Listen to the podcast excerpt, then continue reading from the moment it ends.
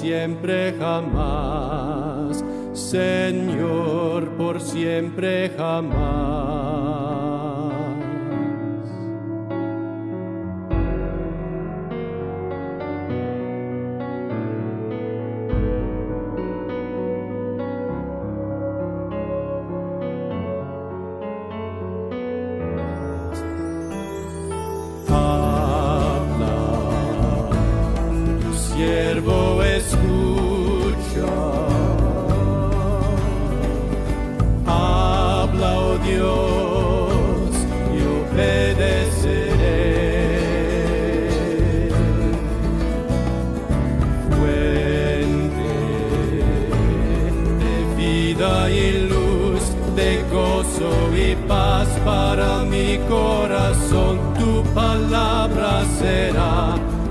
siempre jamás, Señor, por siempre jamás.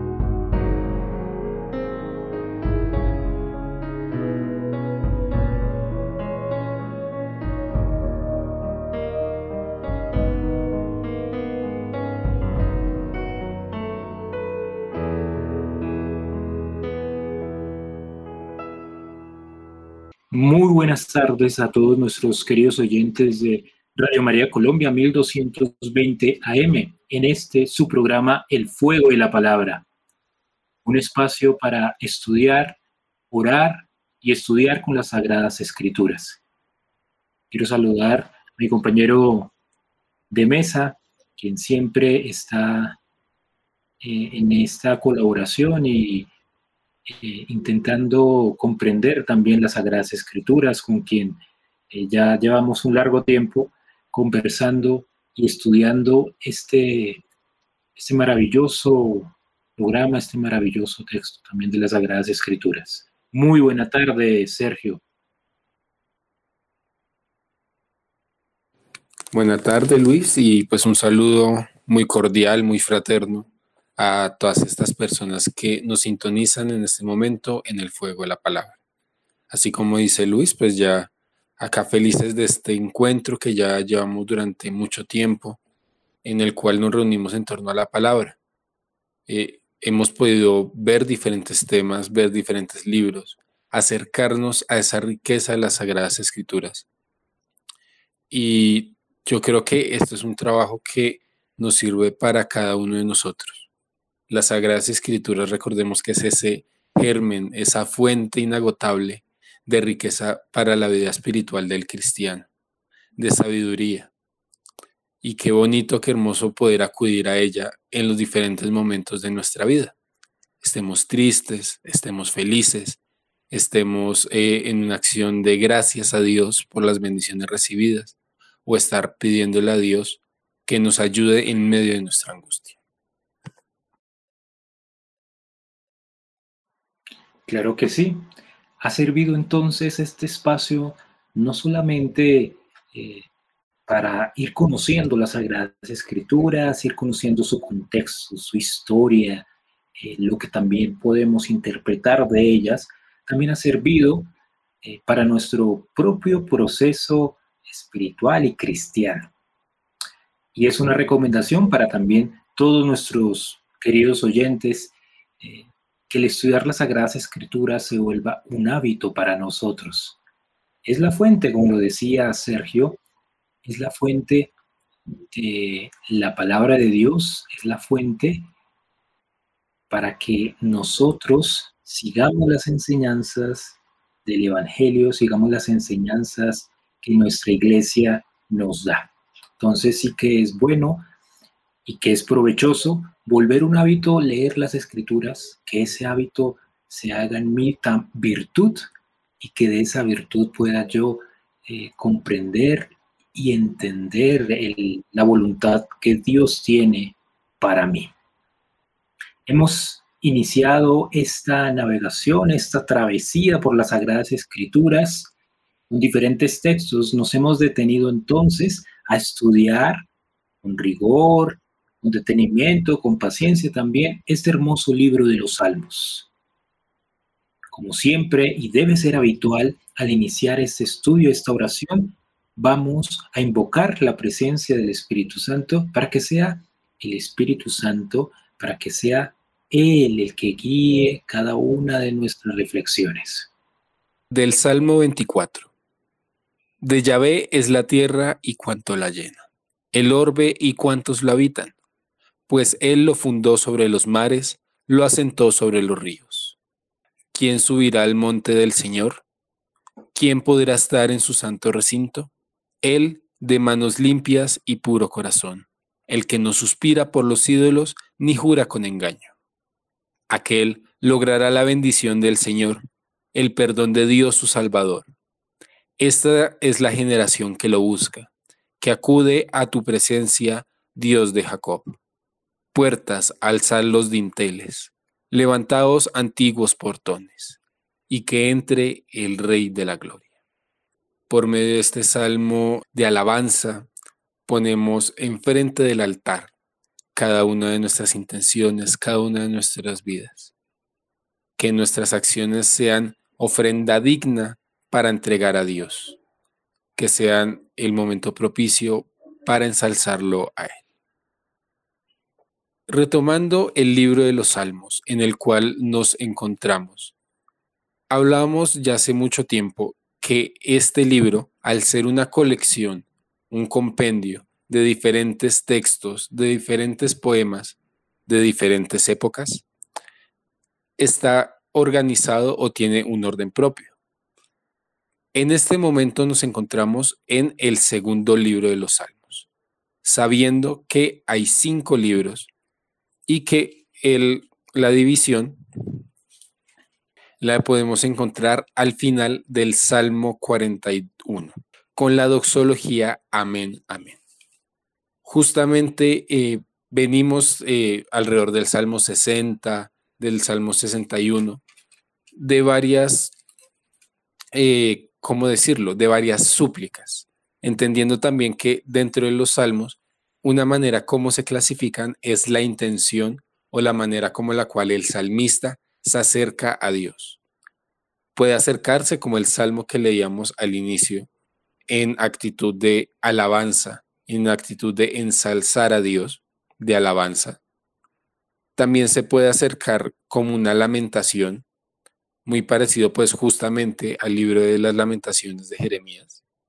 O como en estos casos, del Salmo 60, del Salmo 61, que es más una súplica que se está pidiendo que al Señor que actúe en medio de una dificultad, en medio de una problemática. Además, eh, acordándonos este segundo libro de los Salmos, a diferencia del primero, es decir, hasta el Salmo 41, se caracteriza por ser mucho más em, colectivo, por pensar mucho más en Israel como el país, como la nación. No se acerca la persona individual ante Dios a pedir, sino que se acerca todo Israel como un pueblo, como el pueblo elegido. Y justamente donde, eh, de estos dos salmos, donde se ve de manera mucho más clara, es la súplica nacional, o como lo titula la Biblia de Jerusalén, la súplica nacional después de la derrota del Salmo 60. Que dice, oh Dios, nos has rechazado y desbaratado, estabas irritado, vuélvete a nosotros, has sacudido el país, la has hendido, repara sus grietas, pues se desmorona.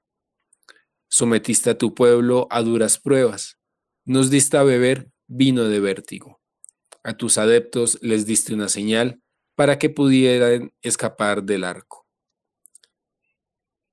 Para que escapen libres tus favoritos, con tu diestra salvadora respóndenos.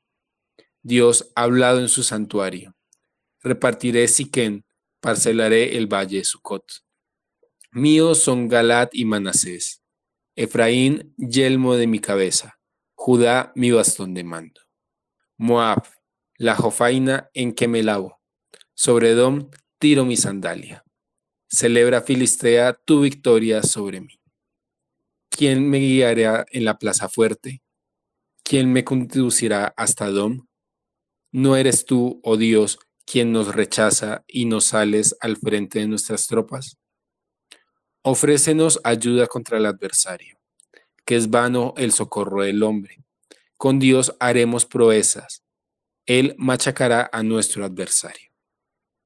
Justamente en este salmo, que es relativamente corto, relativamente pequeño, nos va hablando de diferentes lugares, de diferentes tribus. Nos habla, por ejemplo, de Galad, de Manasés, de Efraín y de Judá.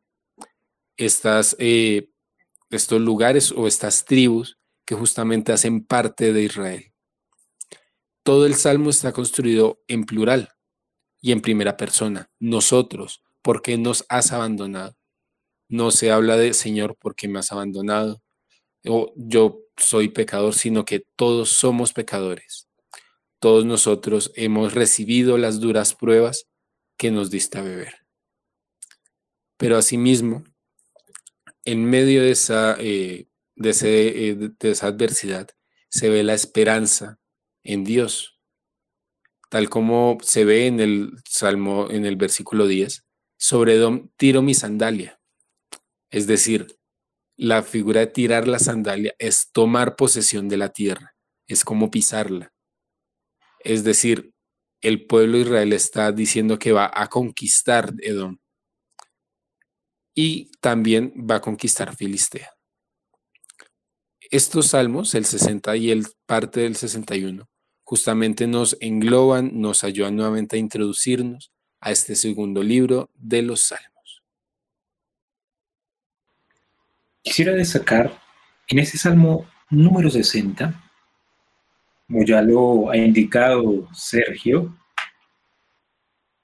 y es que es importante hacer un reconocimiento o ser evidente esta palabra nosotros del colectivo, hacer eh, o resaltar la idea de que ahora hay un pueblo, un pueblo elegido, un pueblo escogido.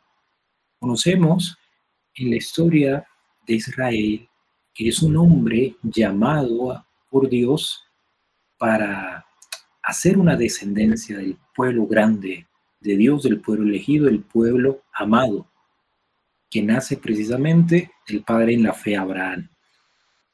Muchos son los episodios y los libros en la Sagrada Escritura que nos hablan de un llamado, de un llamado individual, de una persona que tiene una misión y un fin.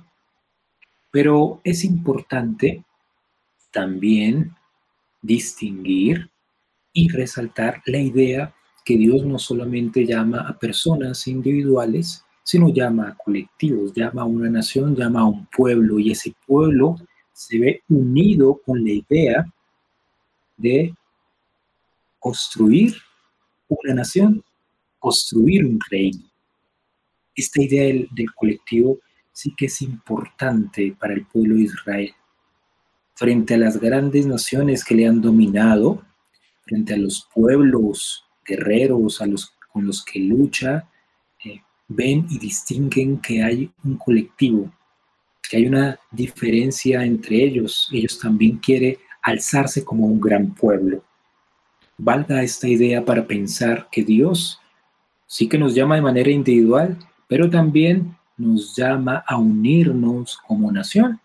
Podríamos decir una nación cristiana que lucha por ser una señal entre todos los pueblos del mundo y que se distingue por su manera de vivir, por su manera de alabar, de orar, de elevar una súplica. Interesante salmo que nos deja pensando un poco en que la súplica no solamente puede ser individual, sino una súplica que se eleva a Dios para que se muestre favoroso con el objetivo de, de la nación, el objetivo de poseer la tierra y construir un reino valeroso. Vamos a continuar entonces con el Salmo número 61. Oración de un desterrado del maestro del coro para instrumentos de cuerda de David.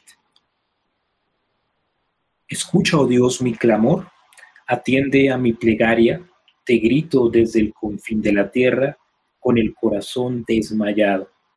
Condúceme a la roca inaccesible, que tú eres mi refugio, vacío frente al enemigo. Hospédame siempre en tu tienda, acogido al amparo de tus alas, pues tú, oh Dios, escuchas mis votos, me otorgas la heredad de tus adeptos Añade días a los días del rey, que sus años se prolonguen por generaciones. Reine por siempre en presencia de Dios, la lealtad y la fidelidad lo guarden. Vamos a dejarlos con una pausa musical y continuaremos reflexionando este salmo número 61.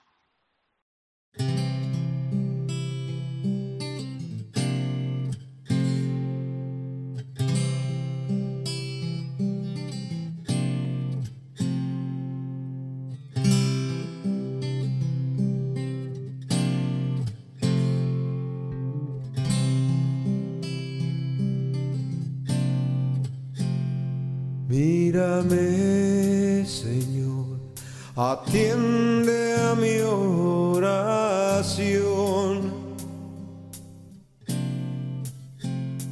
Desde donde estoy, a ti clamaré.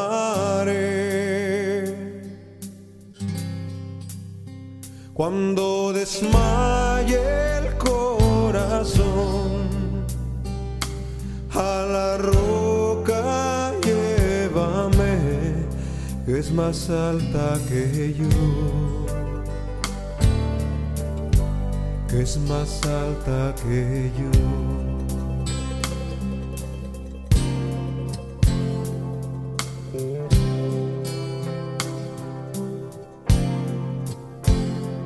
porque tú has sido refugio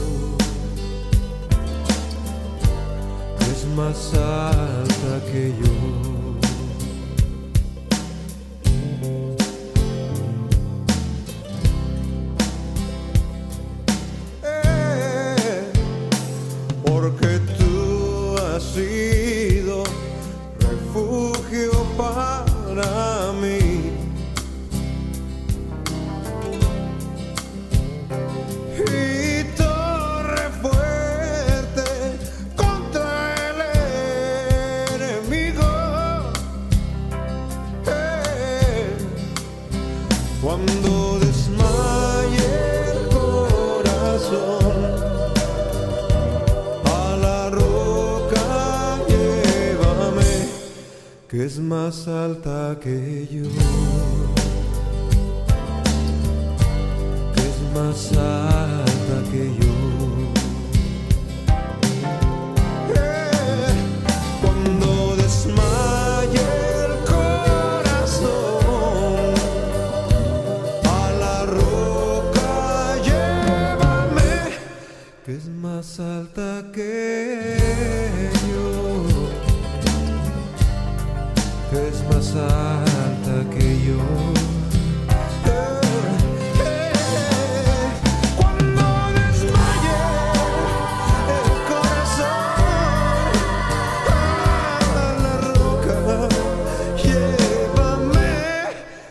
que es más alta que yo, es más alta que yo.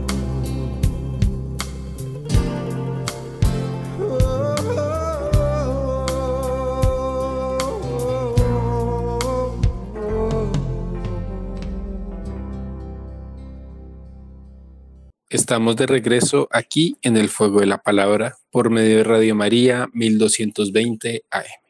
Acabamos de escuchar el Salmo 61, interpretado por Alejandro Alonso. Y es que este Salmo 61 que ya leíamos antes de la pausa, que ya habíamos alcanzado a leer, habíamos alcanzado a escuchar en el programa anterior, vale la pena nuevamente retomarlo, nuevamente leerlo, por justamente la belleza que presenta. Y es que ese clamor, ese, eh, esa plegaria, o mejor dicho, este salmo en general, pareciera que fuera escrito por un levita, aquel que se encuentra desterrado, que se escucha lejos en los confines de la tierra, como dice el versículo 3, porque ha sido desterrado lejos del monte Sión. Además, eh, podemos ver eh, cómo se va viendo esa nostalgia, ese, eh, esa necesidad de ver la roca, o mejor dicho, el monte sobre el cual está sentado el templo. Pensemos en el levita como esa persona que está justamente dedicada o cuya vida, cuya vocación ha sido estar al servicio del templo, al servicio del altar, que eh, según el calendario, según la manera como se organizan, tiene que subir y cumplir eh, su espacio designado de ofrecer holocaustos ante el templo. Y aquel lugar que simboliza su vocación, su oficio, como lo es el templo, deja de existir. Y no solamente deja de existir, sino que él es desterrado lejos de ese lugar. El único lugar para, en el cual un israelita podía ofrecer holocaustos o podría hacer sacrificios para Yahvé. Por eso es que en general el, el exilio para todo Israel, pero sobre todo en particular para los levitas, fue tan grave. Porque esa eh, edificación, eso que a ellos les daba sentido, tanto humanamente como religiosamente, fue destruido y ellos fueron hechos a un lado. Y entonces el lugar donde habitaba Dios, según los israelitas, que era la casa de Dios, como lo era el templo, ya no existía, sino que quedaba lejos. Por eso es que él llega y le dice, escucha Dios mi clamor. Es decir, yo te estoy gritando desde el borde del mundo, porque tu casa, tu casa está lejos. El lugar donde tú habitas, donde tú estás, está lejos. Pero aún así, como vimos en el salmo anterior, no es una lamentación, no solamente decir, Señor, estoy mal, sino es también pedirle a Dios que lo saque de esa situación. Es decir, se tiene la esperanza de que el mal, de que en este caso eh, los pueblos extranjeros no tienen la última palabra sobre el destino del pueblo de Israel, sino que es Dios quien tiene esa última palabra, por lo cual se tiene esa esperanza de cambio y tiene sentido la súplica. Porque si nosotros no creyéramos que algo pudiera cambiar, ¿no sería en vana nuestra oración? Si nosotros pensamos que nuestros problemas, que nuestras situaciones, nuestras adversidades a las cuales nos estamos enfrentando no tienen solución, ¿cuál es el sentido de la oración? Acuérdense como el levita. La última palabra sobre nuestro propio destino no lo tienen eh, los males, no lo tienen las adversidades, inclusive ni siquiera la tenemos nosotros mismos. La última palabra sobre nuestro destino la tiene el Señor. Y para finalizar esta lectura, este análisis de justamente esta, eh, de este salmo, quiero centrarme en los últimos versículos, en el 8 y el 9. Reine por siempre en presencia de Dios. La lealtad y la fidelidad lo guarden. Tañaré a tu nombre para siempre, cumpliré mis votos día a día. El último versículo, el 9, justamente nos habla de esta esperanza que les estaba diciendo anteriormente el levita, aunque no vea el templo, aunque esté lejos de Jerusalén, seguirá viviendo en fidelidad a Dios. Pero además, en este momento de fidelidad, aparece la figura del rey, pero no es un rey cualquiera, es la esperanza del Mesías. Para los israelitas y para en general para cualquier país, un rey, o diríamoslo hoy en día, un presidente, es un símbolo de autonomía, es un símbolo de que el país se rige a sí mismo. Y en este caso, ellos están pidiendo ese Mesías, pero no es un rey cualquiera, sino es un rey enviado por Dios, que va a reinar por siempre, pero que va a ser el representante de Dios en la tierra. Es decir, que donde Él esté, va a estar la presencia de Dios. Y justamente significa que Dios va a estar más cerca de los hombres. Dios va a estar justamente en medio de ellos, tal como lo hace o como nosotros ya como cristianos vamos viendo en la figura de Cristo. El Mesías que reina en medio de los hombres, que reina no solo para hacer justicia, sino para ser más cercano a Dios. Es interesante que podamos situar este salmo en la época del exilio. Claro está que si partimos de esta idea, entenderemos con más ahínco, con más propiedad, esa primera parte o ese primer verso con el que inicia el Salmo 61. El clamor, la plegaria, esta invocación que se hace desde donde, desde el confín de la tierra, a Dios mismo. me lo decía Sergio, y es que frente al destierro, frente a la lejanía de la presencia de Dios, se, se tiene entonces el miedo al olvido de ese bien, de ese buen Dios que ha estado en la presencia permanente del pueblo israelita. Y me llega a reflexionar un poco, me llega a pensar en la importancia de hacer presencia de Dios en la invocación. Aquí se hace esta invocación, se implora, ¿sí? Para que no se olvide. Cuando nosotros no evocamos la presencia de Dios, claro que está, la olvidamos, pero al evocarla, al proclamarla, al predicarla, damos a conocer sus prodigios, damos a conocer que es un Dios verdadero. Y quien da a conocer es porque realmente ama esa presencia, la quiere y la necesita. Esta pequeña reflexión de este salmo, Salmo 61, nos lleva a pensar en lo importante de no hacer olvido de Dios. Y es que podemos nosotros estar en tierras lejanas, no podemos estar en, nuestra tierra, no podemos tal vez ir al templo a orar, pero que nunca se nos olvide invocar la presencia de Dios que habita también en nosotros. Entonces, si la invocamos, es porque necesitamos de. Si invocamos y proclamamos y damos a conocer su palabra, ¿sí? vamos dando cuenta de ese amor que necesita esa presencia divina. Aquí este levita desterrado lo que quiere hacer relevancia es no olvidar, no olvidar a Dios. Por eso se le proclama, por eso se le esclava. Así en el destierro, también en la dificultad se proclama la presencia de Dios. Continuaremos entonces con el Salmo número 62. Salmo también muy interesante que ya nos abre desde el Salmo 61 al Salmo 62. En esta renovación del pueblo, si, si se ha desterrado el exilio, se tiene la promesa de que Dios estará nuevamente con ellos.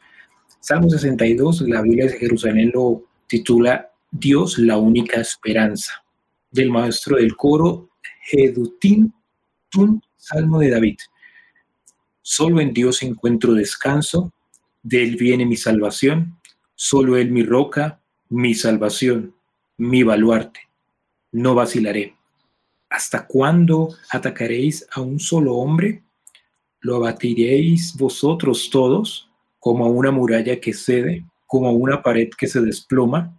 solo proyectan doblez, les seduce la mentira, con la boca bendicen y por dentro maldice.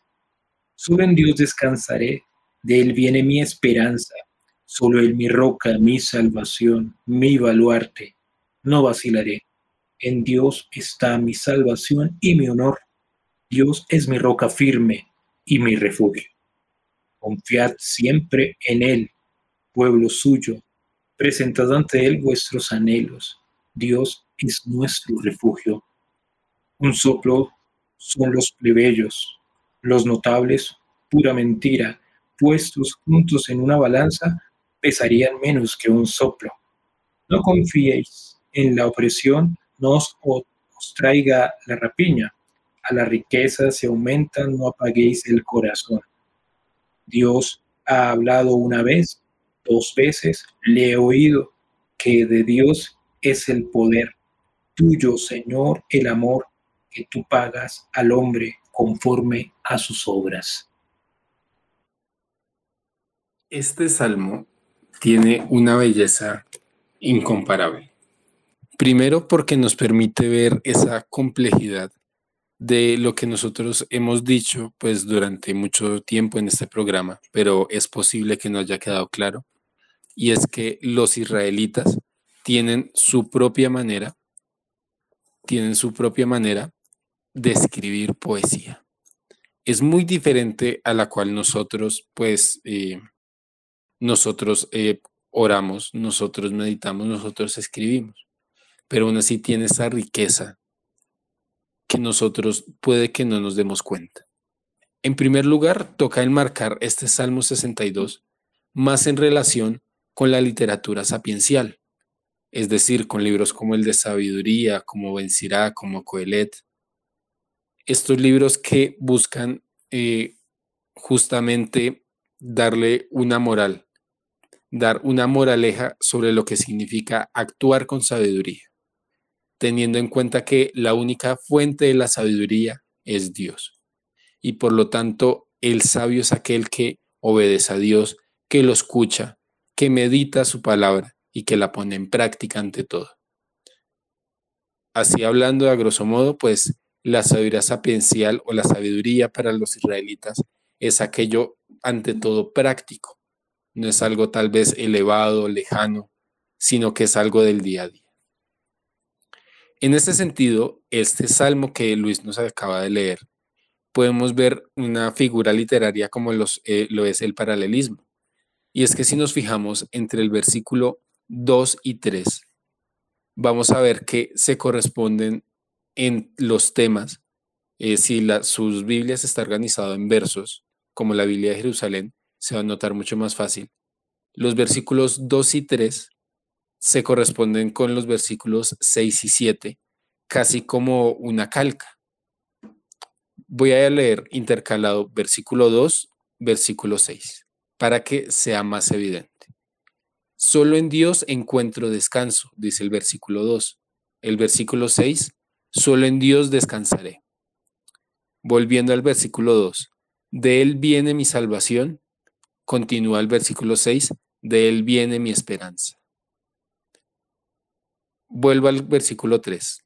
Solo Él, mi roca, mi salvación, mi baluarte, no vacilaré. Mientras que el versículo 7 dice, solo Él, mi roca, mi salvación, sol, mi baluarte, no vacilaré. Y es que esta repetición, eh, y justamente de esta manera, es esa, eh, esa figura o esa manera como ellos escriben poesía. Por lo tanto, este salmo no solamente entre estos, sino también entre otras figuras que ya vamos a ver a continuación, lo podemos catalogar como tardío.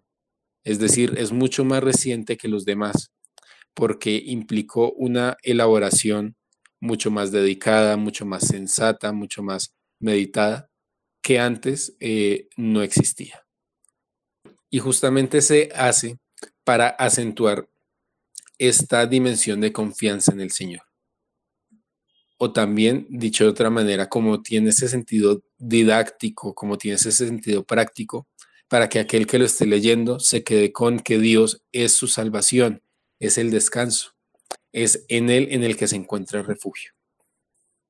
Además, normalmente, eh, una figura que va un poco eh, ligada a esta repetición es el quiasmo, que hagan de cuenta es como ver una menorá o la vela de Hanukkah de los judíos en el cual la última velita está conectada con su brazo con la primera velita. Así, una por una, hasta una vela central que es la que tiene pues justamente lo importante o la idea central del texto.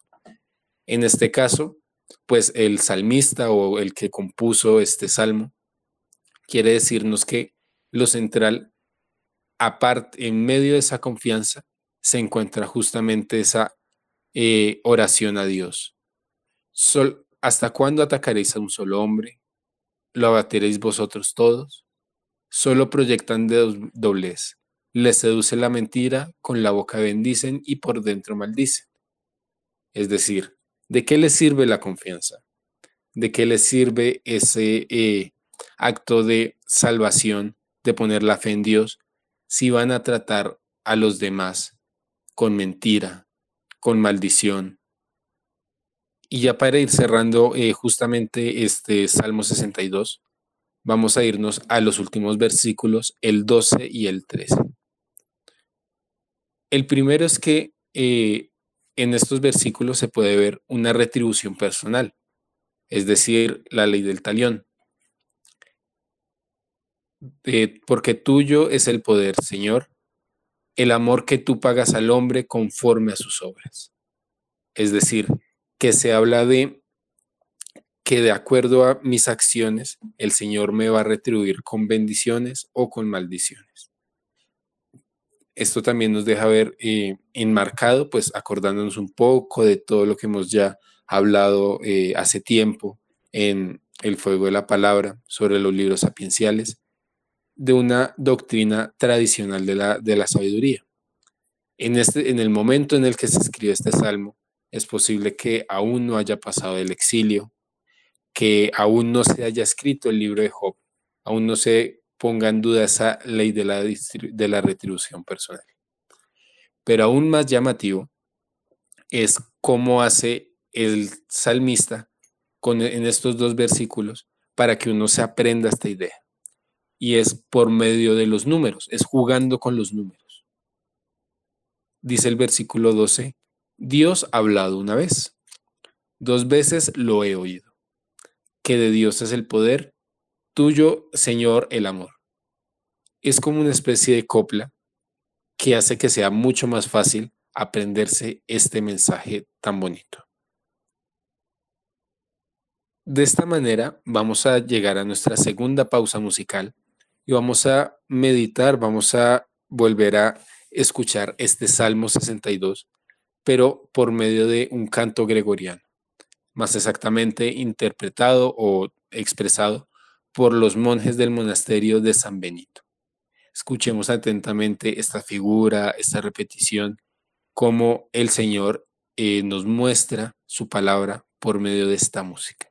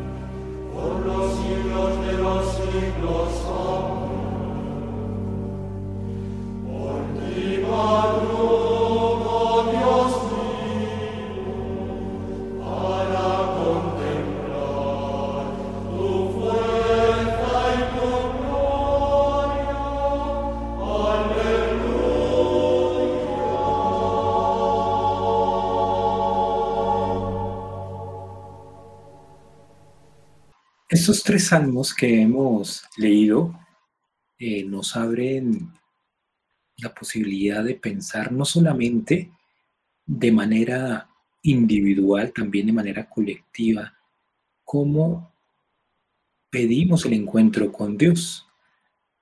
Ya habíamos anunciado y hemos explicado también que este libro de los Salmos es una, es una diferente o es una forma de ver la experiencia que tiene una persona o el pueblo de Dios y cómo la expresa desde su sentir, desde todas sus emociones, también teniendo presente lo que está viviendo, lo que está en su presente para exclamarlo, pedirlo a través de ese sentimiento, exclamar a Dios. El Salmo 62, que es un salmo también muy recomendado para aquellos que eh, no tienen un norte o que tienen mucha mucha tristeza de no tener la esperanza de que Dios está con ellos. Dios es la única esperanza, lo reitera aquí el Salmo número 62. Pero también en este juego de palabras que nos explica muy bien Sergio, en ese juego de palabras donde se repite el mensaje, esa repetición se vuelve entonces un eco para nuestra vida interior. Es el propósito también de esta literatura, de este tipo de salmos, ¿no? No repetirlo por repetirlo, sino repetirlo para que extraigamos de aquí ese mensaje y que resuene en nuestra vida. Solo en Dios encuentro descanso. Vamos a continuar con el Salmo número 63. También un salmo muy precioso, un salmo que empata muy bien con la idea de entender que Dios es la esperanza, de que en Dios descansaré, de que en Dios estará mi promesa y estará mi amor. Pero para eso hay que tener sed de Dios. Así lo titula el Salmo número 63, Salmo de David, cuando estaba en el desierto de Judá. Dios, tú, mi Dios, yo te busco. Mi ser tiene sed de ti. Por ti languidece mi cuerpo, como el agotado, sin agua. Así como te veía en el santuario, contemplando tu fuerza y tu gloria, pues tu amor es mejor que la vida, por eso mis labios se alaban. Así quiero bendecirte en mi vida, levantar mis manos en tu nombre. Me saciaré como de grasa y médula mis labios se alabarán jubilosos. Se acostado me vienes a la mente, quedo en vela meditando en ti, porque tú me sirves de auxilio. Y exulto a la sombra de tus alas. Mi ser se aprieta contra ti, tu diestra me sostiene. Mas los que tratan de acabar conmigo caigan en las honduras de la tierra sean pesados a filo de espada, sirvan de presa a los chacales.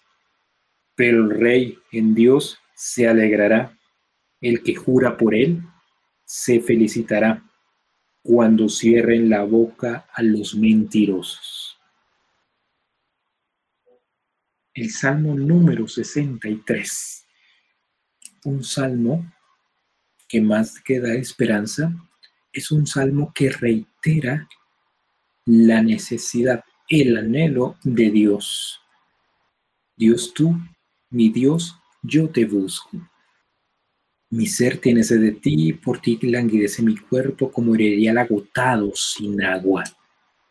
Encontramos en, algunos, en algunas ocasiones esa analogía, esa comparación de la necesidad de Dios como aquel que tiene Set es una figura que representa mucho eh, la etnografía o, expresa muy bien esta geografía del pueblo palestino, estos pueblos de Palestina, estos pueblos de Judá, donde realmente, y es verdad, sí, el agua es un tesoro y el agua es una gran necesidad que hay que saberla atesorar aquellos pueblos que tienen conciencia de lo importante que es el agua, que es un tesoro invaluable, ¿cómo es entonces la necesidad de la sed de Dios?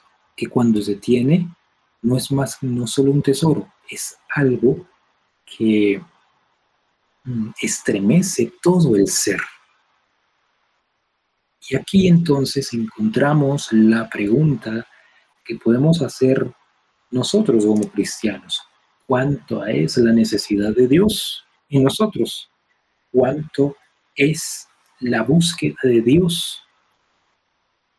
Adelante del Salmo 3, sí dice, así como te veía en el santuario, contemplando tu fuerza y tu gloria.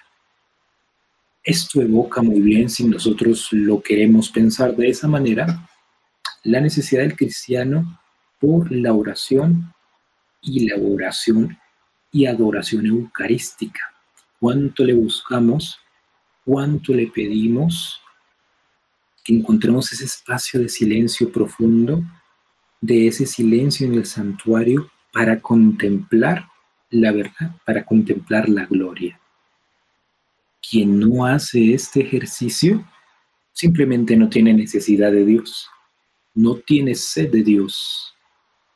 Si queremos eh, recapitular o ir atrás con el Salmo número 60, cuando hablábamos en torno al olvido, a que no olvidemos a Dios, ¿sí? El que olvida a Dios fácilmente se deja corromper por lo que le dicen o por lo que encuentra en su contexto. Pero sabiendo que nosotros somos hombres llamados a un fin, a un objetivo que Dios nos lo da también en, la, en los santos sacramentos, no debemos olvidarle, sino proclamarle, buscarle cuál es la necesidad y cuál es la sed de Dios que tengo. Ese salmo nos deja frente a esta pregunta, frente a esta reflexión. Yo te busco, yo te necesito, yo tengo sed de ti. Solo aquel que realmente con sincera búsqueda quiere a Dios, puede expresar esa realidad cuando le contempla. Importantísimo no olvidar entonces, no olvidar la sed de Dios, no olvidar su contemplación, para que mi lengua, para que yo proclame realmente esa verdad.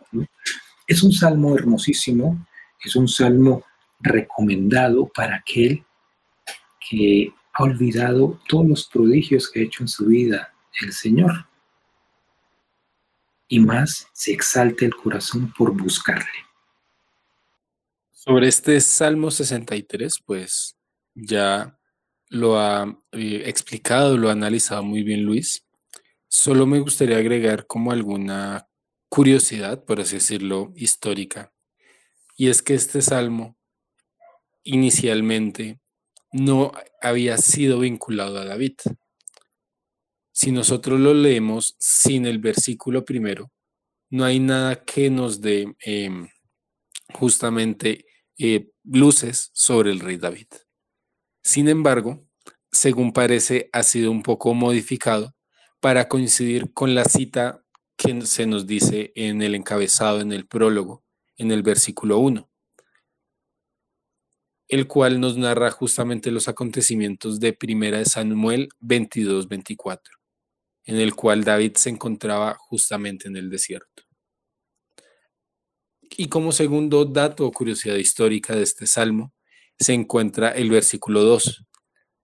Y es que hay algunas versiones en algunos manuscritos que en vez de decir, Dios, tú mi Dios, yo te busco, dicen, Dios, tú mi Dios, por ti madrugo. Mi sed, mi ser tiene sed de ti, por ti languidece mi cuerpo, como crial agotado sin agua. Y así nos, eh, se nos muestra con esta pues posible eh, otra versión, con esta posible otra traducción, esa dimensión de la mañana, de aquel que busca a Dios, va y acude a Él en las primeras horas del día. Lo busca como su prioridad. Uno cuando tiene una cita importante con alguien, uno se levanta temprano para poder prepararse, para poder alistarse con las mejores prendas, eh, disponer el mejor tiempo para desayunar, para llegar a ese lugar. Y uno no lo deja para por la tarde. Normalmente dejamos para por la tarde aquello que no tenemos tanto tiempo. Y es justamente esa invitación, que madruguemos no tanto en un sentido físico, sino en un sentido espiritual le madruguemos a Dios.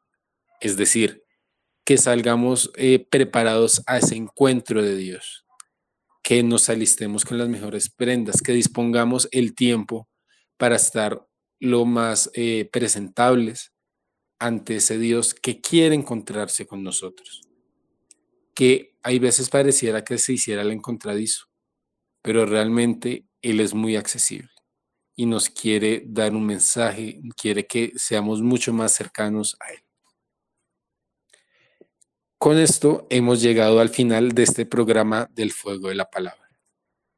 Esperamos que nos sigan acompañando eh, semana tras semana, tanto eh, por la frecuencia de Radio María Colombia 1220 AM, como por medio de eh, Radio María Play, donde pueden encontrar este y los anteriores programas del Fuego de la Palabra. Acompáñenos programa tras programa a rumiar, a saborear esta palabra del Señor que es tan rica y que es tan poderosa. Eh, bendiciones y quédense en sintonía de Radio María Colombia 1220 AM.